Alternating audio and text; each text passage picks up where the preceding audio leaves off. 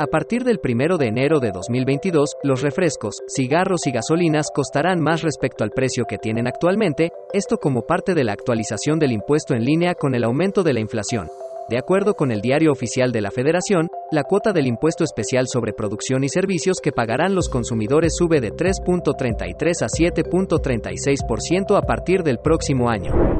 En las últimas 24 horas, México sumó 3.363 nuevos casos de coronavirus y 149 muertes, con lo que se acumulan 3.947.764 contagios y 298.508 defunciones, de acuerdo con el informe de la Secretaría de Salud. El Instituto Nacional Electoral informó que acatarán la orden de la Suprema Corte de Justicia de la Nación para no posponer las actividades de la consulta de revocación de mandato, pero recalcó que se trata de una determinación provisional y seguirán en espera de que resuelva de fondo la insuficiencia presupuestal para realizar este ejercicio.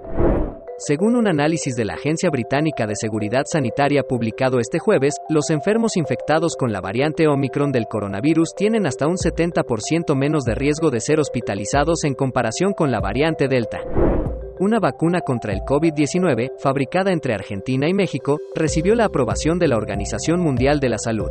De acuerdo con información de la Organización Panamericana de la Salud, esta es la primera aprobación de una vacuna contra el COVID elaborada en Latinoamérica. La vacuna, en cuya elaboración participan la empresa argentina Mabgians y la mexicana Laboratorios Lyamant, fue incluida en la denominada lista para uso en emergencias de la OMS.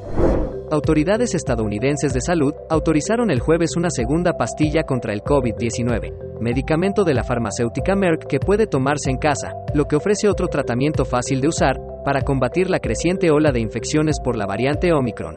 La autorización de la FDA al medicamento antiviral Molnupiravir de Merck se produce un día después de que la misma agencia diera el visto bueno a una píldora de su rival Pfizer.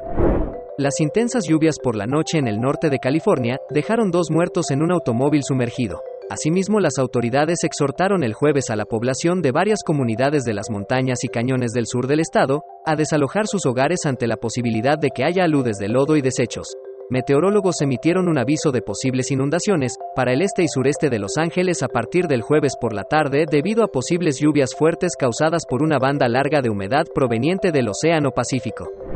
La primera actriz mexicana, Silvia Pinal, fue internada de emergencia en un hospital de la Ciudad de México, donde se confirmó estar contagiada de coronavirus, según su familia. Pinal, de 90 años, fue ingresada la tarde del miércoles al sufrir una baja de presión arterial tras recibir un medicamento, indicó Silvia Pasquel, una de sus hijas. Cuatro personas perdieron la vida por una explosión en una camioneta que transportaba pirotecnia. Este incidente sucedió en la carretera alterna Celaya-Villagrán, en Guanajuato. En la camioneta viajaban dos hombres que perdieron la vida de forma instantánea. Asimismo, la onda expansiva alcanzó a dos trabajadores que pasaban por el lugar, los cuales también perdieron la vida. Además, otras cuatro personas resultaron heridas y fueron trasladados a hospitales de la zona para recibir atención médica. Autoridades del Hospital General de Tijuana hicieron un llamado a mantener las medidas de prevención ante la pandemia por COVID-19, que sigue afectando a los baja californianos, reiterando la importancia de protegerse durante estas fiestas decembrinas. En este sentido, el director del hospital, Clemente Humberto Zúñiga Gil, mencionó que las medidas que inciden en disminuir del riesgo de contagio continúan siendo el uso correcto de cubrebocas y o mascarilla, mantener la sana distancia, solicitar oportunamente la vacuna de COVID-19 y lavarse las manos de manera frecuente. Estas fueron las noticias más destacadas de las últimas horas.